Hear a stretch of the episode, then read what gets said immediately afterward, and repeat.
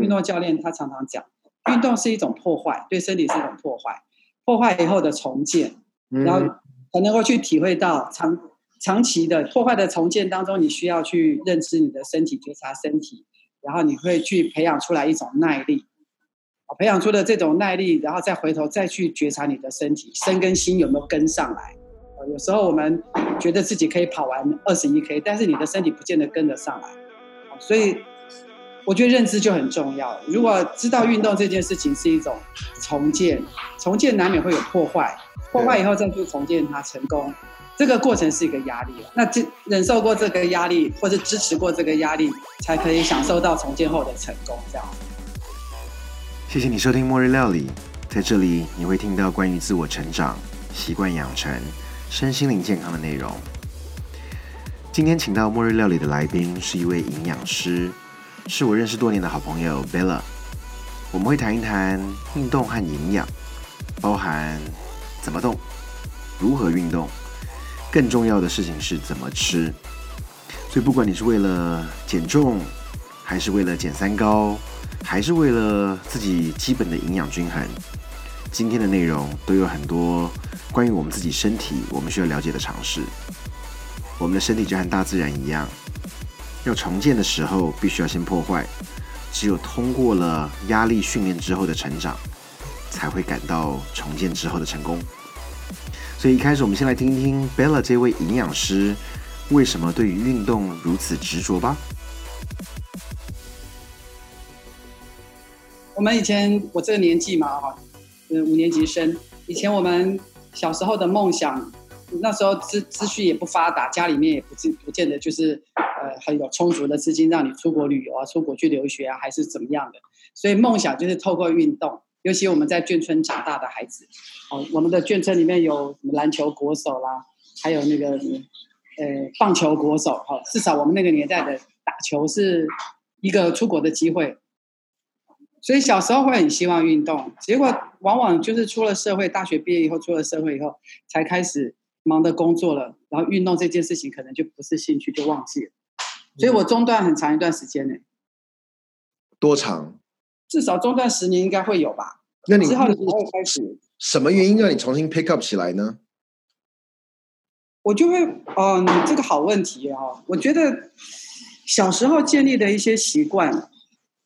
它很容易可以再唤起，就说你会觉得那个熟悉的感觉，还有你的骨子里头，你会觉得曾经你种下的那些因子啦，哦，还有你你的那种习性啊，你喜欢你，而且甚至我们还把它当做梦想的。你说突然把它拾起来了以后，你就能够马上跟上。我觉得最重要还是要有有人跟你一起做。是那时候那时候刚好总是我们会有。呃谈谈恋爱啦，好，或者说你的同才当中会有人他是喜欢运动的，然后我们就可能就会约了，这样。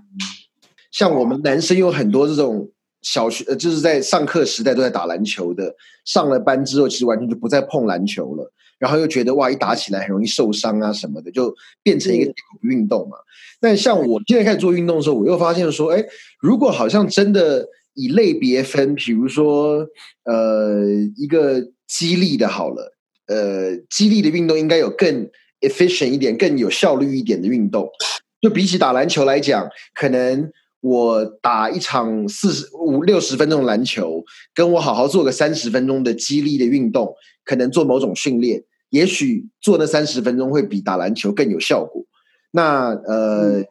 所以，如果以运动来讲，有没有哪几个重重点的 category 是，比如说我们比较好去从这样子切入去分法？我自己也有观察到，其实这个运动知识哈，保健的知识啊，甚至也包括营养的资讯、医学的知识，它其实一段时间它是会有一些更新的。你了解我的意思吗？嗯，我们运动哪里有那么多知识可以分？我们就是。就是要吃苦耐劳，你知道？以前我们 呃受到的训练，你打球啊，你就要吃苦耐劳。教练说一，你不能说二嘛，对不对？然后叫你跑十圈操场，你你只能跑十二圈，你不能跑九圈啊。所以以前我们都是服从的，然后听从教练的指示，所以受伤几率很高。我回头现在想起来，现在的运动变得很专业哦，可以分基地训练、有氧训练、间歇训练哦，还有呃什么深蹲啊，没错没错，对对对。核心训练啊，现在分很多哎，好，我们现在都还没有谈到运动营养，光是运动的这个方式，还有现在美国更是吧。现在台湾这两这这几年来，整健身的市场那非常大幅度的成长，每一个人几乎都好像变成一种时尚，然后会觉得健身已经可以变成生活一部分。以你的了解，就是说，以你对于现在运动最新的了解。是不是有哪些是人必须要做的？还是哎，我如果每天就算做个十下伏地挺身，能够一直这样做下去，也就是很棒的了。嗯，了解。呃，如果是现阶段我的思维，呃，我会为未来老年做准备。哈，那所谓为老年做准备，我们反推来看好了。现在更多的议题关注在老人的肌少症，你有你应该知道吧？嗯。啊，所以肉嘛，缺乏肌肉。肌少症嘛，就是老人这样，因为肌少症缺乏肌肉，或是肌肉流失的更快，那他们到到后来就会仰赖，呃，拿拐杖自己还可以走，还没什么问题。如果到坐轮椅，有人需要需要有人照顾的时候，可能就会成为一种生活品质降低，然后会造成家人的负担啊，或者是需要多更多人力来照顾他这个人。所以肌少症带来的是包括到，甚至有生活的层面、经济的层面。还有社会负担的层面，所以现在的运动会比较建议，呃，几乎大家都在认为重建肌肉力就是重训，这个是从现在就要开始去做训练的。OK，所以你认为做做重训是有一定的需要需要的，就对了，练肌肉。开始。小声一点，不好意思，我们在厨房工作，会有厨房的声音哈。好，那肌力训练现在是蛮蛮多的人开始从年轻就开始做呃肌肉的训练是有必要的。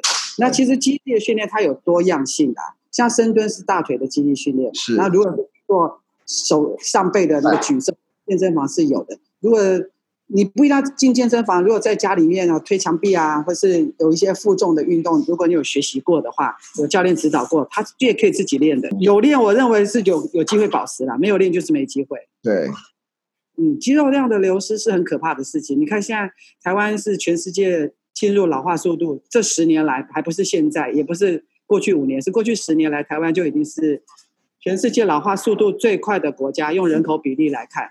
哦，那人口比例老化人最多的是日本啊，所以呃，我们会特别关注这个这个议题。然后现在再过六年，然后再过六年，台湾的老人比例可以高达到二十趴了，这个是很高哎。你的意思说，其实就老年人来讲，以你的建议是，其实做肌力训练比做心肺训训练还重要？对，我觉得是比较重要的。嗯，心肺心肺这个是不是每一个人都能够做得到，而且要看自己的状况。好，那心肺它主要是在有氧运动嘛，好，我们称之为有氧或者是心肺训练。它对于减重的人、三高的人是主轴，就是主要的训练。那它通常是一个长期或者长时间可以持续动态的一种训练。一般如果有氧运动、心肺训练，我们给它的定义，它是可以持续到三十分钟以上的。对，然后它是大肌肉的运动，心跳可以到一百三的。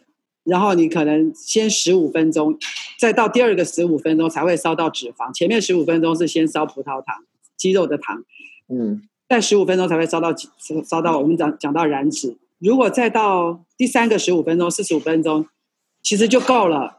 哦，其实有氧最最好的时间点是四十五分钟。如果再上去，就比较容易产生身体的氧化自由基。这个也是，我就说现在的运动分的。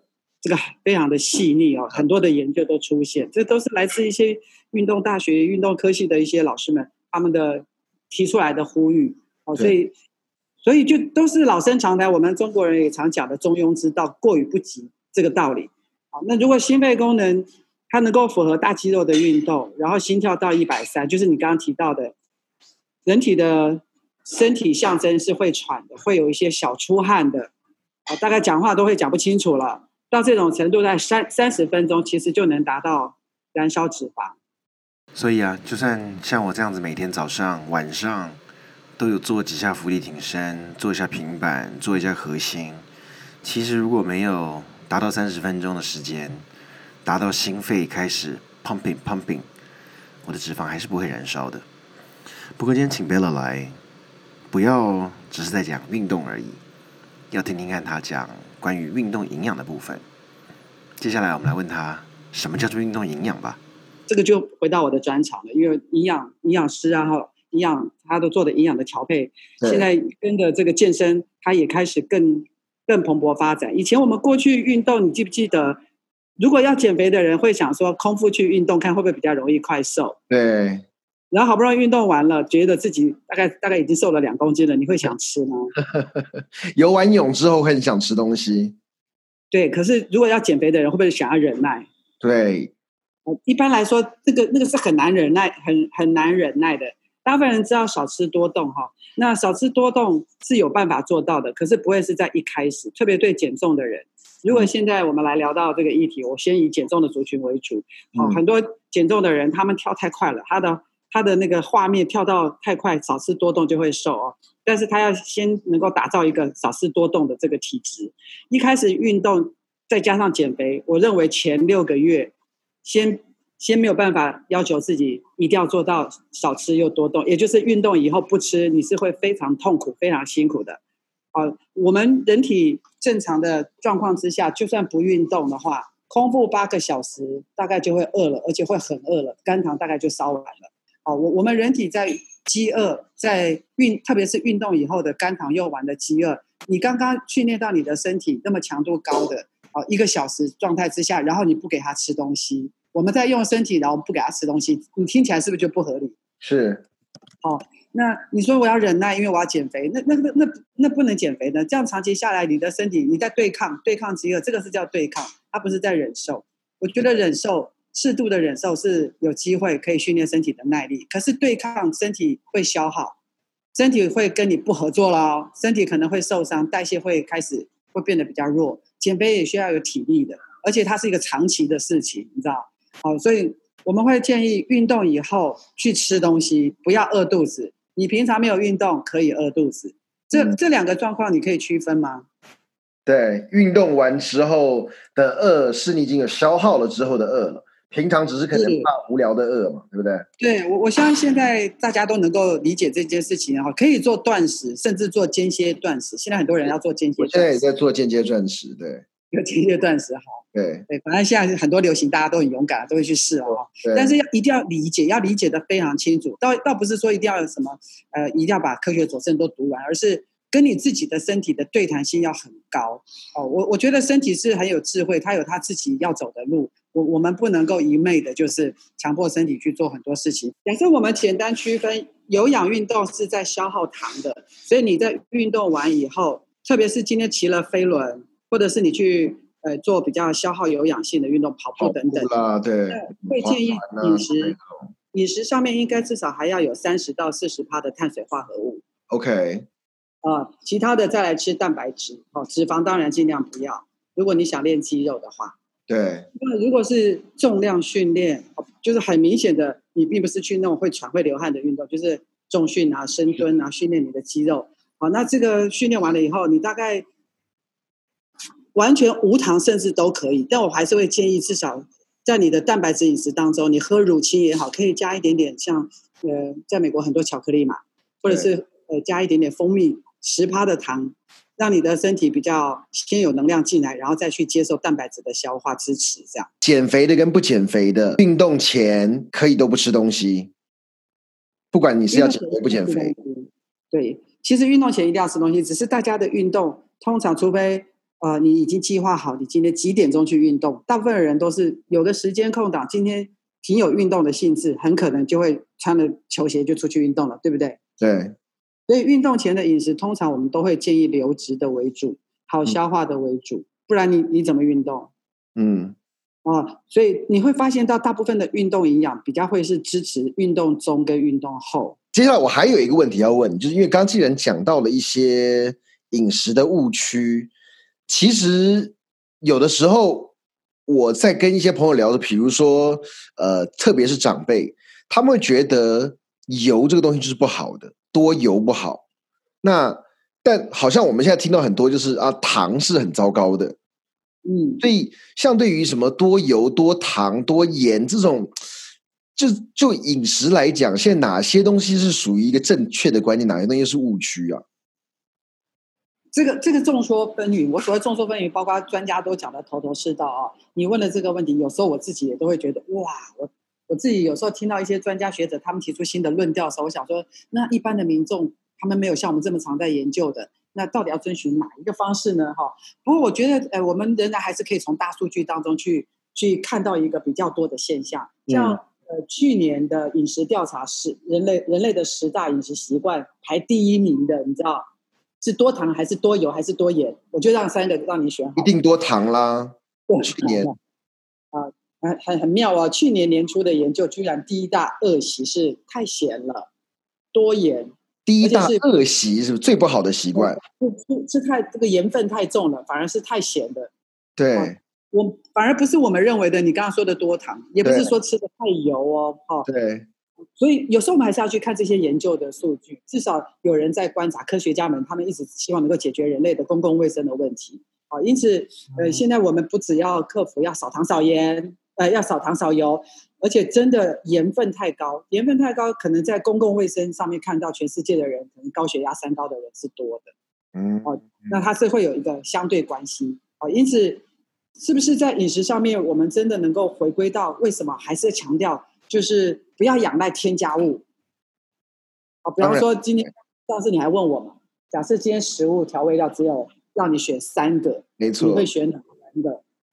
我觉得这是这是一个很好的问题，而且是很好的选择。我们能不能要求我们自己，在一餐饭当中调味料不要超过三个？如果是三个，你会选哪一个？对，是选这个三个调味料，你就觉得味道可以满足你了。在吃的过程当中，你可以享受到食物的真滋味，这样子。你把我等一下要问你的问题已经问自己答出来的，那那请问你选哪三个？对不起啊，那个我想说，好，既然你问到这一点。那么我们就开始提早来讨论。那你你会选哪三个？如果只能选三种调味料，我还是会选盐的。虽然我自己我自己常常长期我的肾脏是不能吃太多盐分，我对盐是很敏感。我觉得适度的去去加这个盐调味，其实是好吃是够的。那我自己非常喜欢胡椒，对，撒上胡椒啦、胡椒粒，它的味道滋味就很多了。对，另外一个是油，好不好？油的这部分，我觉得只要选到一个好的油。来调味，像呃橄榄油或亚麻仁籽油，我我没有办法选一个了。但你看哦，像所谓你刚刚已经讲了嘛，去年如果年初最大的恶习是多盐，但你还是选盐。那以我们餐餐吃东西，就算上面撒了盐、撒油，这些都会叫造成多油吗？就以你甚至你刚刚讲的健康的油，亚麻仁籽油也好，橄榄油也好，我撒在我沙拉上面，这样会变成多油吗？那就是看你的第二个学习的就是量。哦，我们常常往往会人人很好玩。当今天研究报告出来说，呃，多盐或者是太咸是是个饮食的十大恶习之首。你信不信？大家就会开始吃一段时间，然后都不要放盐了。是，但是没有是没有滋味，没有滋味，然后长期下来了以后，吃是一种很感觉、很心情的事情。那会不会下下接下来你可能就很渴望，下次你管它三七二十一，你就要狠狠的去吃了一个一餐好重口味的食物。好，所以我觉得这是身体也需要跟你一起去学习的。虽然盐太多不好，但是没有盐对人体来讲也也可能是一种，呃，一种你知道老人很多疾病它是少钠的，好也不能完全没有盐呢。当我们今天人生病的时候，你什么都不能吃的时候，你打的是什么生理食盐水嘛？但是我们怎么知道我们的盐是多是少呢？你怎么样判断盐的量多量少呢？其实今今天像台湾的话是卫福部他们都有规范啊，盐一天吃五五克。就是一茶匙，那这个五克，你除非去称，一般人是没有概念的。不可能称得出来的，连我自己做菜我都称不出来啊。一碗拉面，很可能那那个面里面就已经超过五克了。我想也是，过了。对啊，所以我们要练习，比方说怎么练习，早上吃尽量吃呃没有太多盐分的食物好了，因为早上口味本来就要清淡一点。好，你中午的吃，你稍微真的想吃味道重一点的，你可能中午去去吃到。你自己吃起来都会觉得有一些盐味的。那晚餐呢？你又回到比较清淡饮食的。哦，你没有去称它，你不会去算它了哈。但是你至少用呃饮食习惯去避免它。比方说早餐跟晚餐不要吃太咸的。然后中午呢，偶尔偶尔为之，你可能会去吃到一些比较重口味的。那大部分的时候你自己要去觉察，因为你只能靠你觉察。你不觉察的话，没有人能再帮你了。嗯。那我们讲的这个盐重口味的是，就说。你可能外食是多的，然后坐下来以后，你可能又再另外去撒了胡椒盐啊，或者是你可能自己又觉得这个味道不足，又去加了其他的酱料，那很多酱料里面都是会放盐的，不一定只有吃那个盐盐巴。这样你理解我的意思吗？其实如果自己严格讲起来，如果三餐自己料理的话，要吃到过多盐的几率应该不太大吧？是，像像如果我自己呃不上班的时候，我在家烹煮，我是我们家几乎没有什么盐哦，就是没有什么盐罐，也没有什么盐，就刻意的不放盐，因为想要平衡一下。哦，是吗？你反而做在刻意不放盐呢？啊，然后去了解食物本身就已经含有一些钠，其实很多的食物它们的钠味道是够的。啊，那在这边我也推荐一本书，叫《葛森疗法》。在美国，当初葛森疗法是很红极一时的饮食啊，大概也是在二三十年前哦。那 Gerson 嘛，Gerson 的这个 therapy，那葛森他是一个医师，走自然医学的医师，他甚至出的整本书里面谈的食谱都是无盐饮食。嗯，没有盐的饮食，但是他的食物吃起来不是完全没有滋味的。他上面讲的非常好，他讲到很多食物当中，它自然包含的就有盐分了，哦，或者是有一些它的滋味了。那如果你善巧妙用，你知道怎么去让它的味道呈现出来，做到无盐饮食是是可行的。因为他那时候有有一些人，他自己包括他自己都有一些很难治愈的疾病，他发现在执执行一段无盐饮食以后就康复了，所以。还有人在推广无盐饮食的嘞。好，我特别帮你查了一下葛森疗法，他的这本书呢，中文叫做《救命圣经·葛森疗法》，专门就是在对付一些癌症、慢性疾病，甚至一些很难靠药物去治疗的病。他所提倡的是利用食疗的方式，借由食物的控制而达到身体代谢的改变。那其中可能比较有争议性的是，他聊到了所谓的咖啡灌肠，我相信你可能也听过。不过呢，我特别看到他对于所谓的蔬果汁，就跟我之前先前聊的所谓的绿拿铁，其实我相信是应该是异曲同工之妙。当然，他可能在很多的食材限制上面会更严谨，所以像贝拉刚所说的无盐饮食，嗯，对我一个很爱做菜、很爱吃饭的人，完全不放盐。稍微痛苦了一点点。我回到说，假设减重来讲啊，减减重呢，我们第一个是先让他先回归到你能不能餐餐吃到平衡。有的人他们已经都在做生酮饮食，你叫他每一餐再吃回来半碗饭，他都会觉得很不适应哦，都会很很痛苦哦。如果我们先第一步先调整，先吃到均衡饮食，然后我会跟他看他的状况。假设血糖高、血压也高，都吃药了还高的人。我跟他沟通，你愿不愿意真的试试看，给你身体一个机会，一个礼拜无盐饮食啊？无盐饮食超难做到，我自己试过无盐饮食，很不容易，很不容易，不是你讲的是无所不在的盐哈。那我们就要去练习了。那这个无盐饮食要怎么样去吃到？结果我们的，如果我们今天我的个案，我辅导的个案，他真的能够做到一个礼拜都不吃盐，我就是看到他很难掉的体重，一公斤就可以掉下来，嗯，只靠食物而已。好，那再来第二周，假设无盐饮食经历了以后，第二周再回到减糖饮食。那我我们善巧妙用的去让身体去让它不同的，给它一些啊，就交替的饮食刺激。我所谓的刺激身体，是让你的身体重新去建立它的代谢，啊，是在一个良善、安全的状态下去建议、去去进行它的代谢。那通常身体都能够有一个比较好的重整，这也是一种方式。更何况重整了以后，再来进到八十六的呃间歇断食啦。其实这些只要重整的够好，我们都会看到他的身体再重新打破，是可以有降低体重的。所以你反正讲回来，最重要要减肥，就跟饮食有关。只是饮食里面的细节，你要怎么样子开始自己去觉察自己身体对于食物的状态，从量、从时间、从里面不同的成分。开始慢慢自己去 experiment，去去尝试就对了。是的，跟一个有经验的呃营养师哈，或者说有有辅导经验，像我像我们这样子的，像我这种的哦，可以讨论，可以讨论的。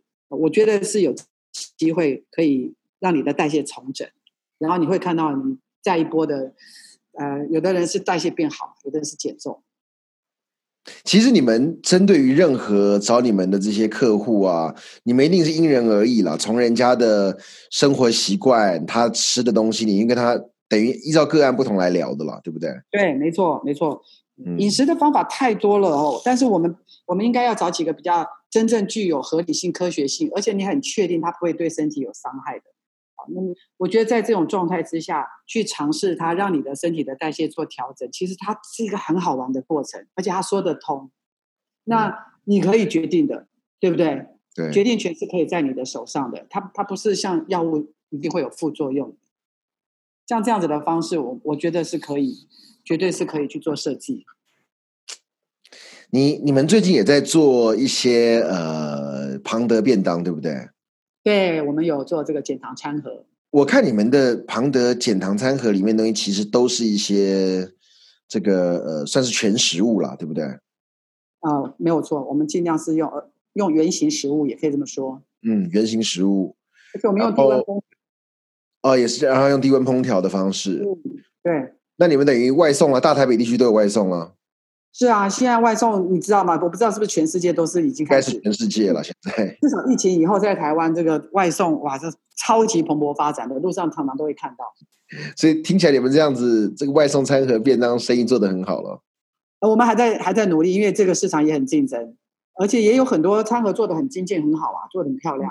我们算是还在学习学习建立当中啦。不过我们的餐盒确实啊，它有很多的优点啊，低温烹调，然后我们大概一个餐盒当中有高达十六甚至更多的食材在里面。如果今天有做餐盒做便当的人啊，这种业者，你你你就会了解我们在说的这个这么多种子的食材，它为什么会是一个特色？因为一个餐盒里面，你看你万一量多的时候，你打菜那么多的餐。菜你是需要比较多的时间的，然后你的质变是需要多的时间的，时呃多的话，你就会牵涉到要更多的人工，这些的费用其实是高的哦。哦，那我们的食物，我们挑战的是所谓低温烹调，低温食物一定在有某些程度上煎跟炸，它会有它的好吃的地方。那我们肯定不会煎跟炸，对不对？我们大部分低温就是在一百二十度以下的，顶多用到烤。哦，那还有一些是就是稍微烫一下、煮一下。我讲的不是像水煮的那种哦，我们确实是还重视到它的色香味，嗯，用很好的锅具，像瑞康锅，瑞康锅是来自瑞士，它很重，那个锅子很重，但是这个锅子它的温度能够让食物很快速的煮好，所以保留它的原色、原味、原香。对，我们一个餐盒可以讲到的点太多了哦。那刚刚我讲的只是在烹调这个部分，那热量的部分，我们一个餐盒大概不到六百卡。那人的一天，成人大概一天，有的人需要到一千八到两千。我们的一个餐盒如果不到六百卡，假设三三餐都是我们的餐盒，那你你大概一天都不到一百一千八百大卡。好，所以我们讲减糖是饭量减少，然后蔬菜有达到三份，肉类呢蛋白质也差不多二点五到三份。所以吃我们这一餐餐盒，你大概蔬菜五蔬果就已经已经快达到了啦，蔬菜就三份就达到了。如果想要订你们的餐盒，要从哪里找你们呢？嗯，可以。我们有一个呃，triple w 点 p a m m d，因为庞德就是 p a m m d 胖的嘛，哈。对。p a 或是直接上网找 p a m m d dot com 的 t w，那个就是我们可以订餐的一个官网。或者是我们在 f b 也可以找这个庞德庞德实际，中文的话就是像庞德啊，庞德先生、庞德女郎啊，庞德饮食的实际化的计，庞德实际。在 FB 搜寻也可以搜寻到我们。快速补充一下，什么叫做 PAMMD？全名是叫做 The Pan Asian Modified Mediterranean Diet，到底是什么呢？听 Bella 怎么说。亚洲跟地中海两个加在一起以后，修正出一个符合十原则的饮食计划。他是来自美国知名的心脏科医师 Steven Sinatra，他就是看到亚洲地区跟欧洲地区，欧洲地区地中海大家都知道。欧洲的地中海饮食真的能够降低心血管，甚至防失智。那亚洲呢？我认为亚洲的饮食是创造了，呃，这个叫做长寿村。你看，不是在在呃中国内陆嘛，要不然就是在琉球。所以亚洲的饮食是长寿饮食哦。那如果今天加上地中海的长寿又抗氧化又又预防心血管，这饮食计划不是超级超级厉害、超级棒嘛？那它的十个原则，我们就用它十个原则来做我们的餐盒。哦，这十个原则。呃，不外乎就是五到九份蔬果，要吃好的油，吃 omega 三，要吃一些豆类的食物，因为亚洲人吃豆类，然后比较少红肉，少奶类，好，所以我们的食物几乎不太用奶在做食物。然后我们的谷物就是全谷类，然后洋葱、大蒜、橄榄油啊，甚至饮料类，我们会有搭配是像律跟大家介绍。因为因为我其实我觉得我的很多饮食的初概念完全都是从庞德这边来学来的一些基本的概念。是，如果按照这个十个原则，刚刚我大概很快速的讲的这个十个原则吃来选菜、买买菜、购物，然后去外面点菜，好，甚至自己做菜都符合这十个原则，因为它是经过临床实证的，就是特别是降低三高、高血压、糖尿病、高血脂，好，这是真的在临床实证上面的饮食计划，所以会呃希望现在三高的人最多，全世界的公共卫生的议题都是在。几乎都在对抗三高，所以我们就很推广这个饮食计划。好，那事实上我们也意外的也发现到，他对于一个想要做饮食控制、甩脂的人，把食物吃好，身体代谢好，自然会瘦，总比你去那边忍耐啦，要不然就是算热量分量啊，哦，那很辛苦的啦。你如果吃旁的饮食，吃到好食物，身体自然它也会代谢好，也会瘦个一两公斤。好，我们比较希望是这样子的方式来运用在减重，也比较会长久。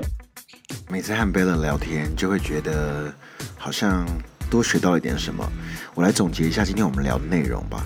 嗯，第一，其实如果你曾经有种下一些因子，重新拾起来就更容易。也就是说呢，当你固定有一些好习惯的时候，即使在环境有变化，你体内的因子还在，就有可能再重新恢复到原本的状态。第二，找运动如果有人一起，成功率就会高啦。那这个和养成习惯一样，如果有伴一起培养，成功率自然就高，也能够达到互相监督跟鼓励的效果。第三，运动有很多方式，锻炼心肺功能的同时，也要为老年做准备。肌少症是一种目前很普遍的现象，如果肌肉不够力，就可能会需要周围的人帮忙，你生活品质就会降低。第四，想要燃烧脂肪，运动至少要到三十分钟以上到四十五分钟最多。衡量的标准呢，可以用说话开始有一点喘的状况，这样子就是一个最好的呃呃运动量了。第五，要懂得什么叫做忍受，什么叫做对抗。适当的忍受是一种锻炼，但是如果和身体一直在对抗，那就变成消耗了。最后，饮食是需要觉察的，知道自己在吃什么。如果自己对于食物没有觉察，就算再厉害的营养师也帮不了你。好，呃，如果你对于营养有兴趣，可以找自己家里附近的营养师聊一聊，或者是你可以上网搜寻庞德饮食 p a m m d dot com dot t w，呃，跟 Bella 跟袁玉莹营养师来聊一聊。你也可以说是听了末日料理介绍来的哦。末日料理，我们下次再见喽，拜拜。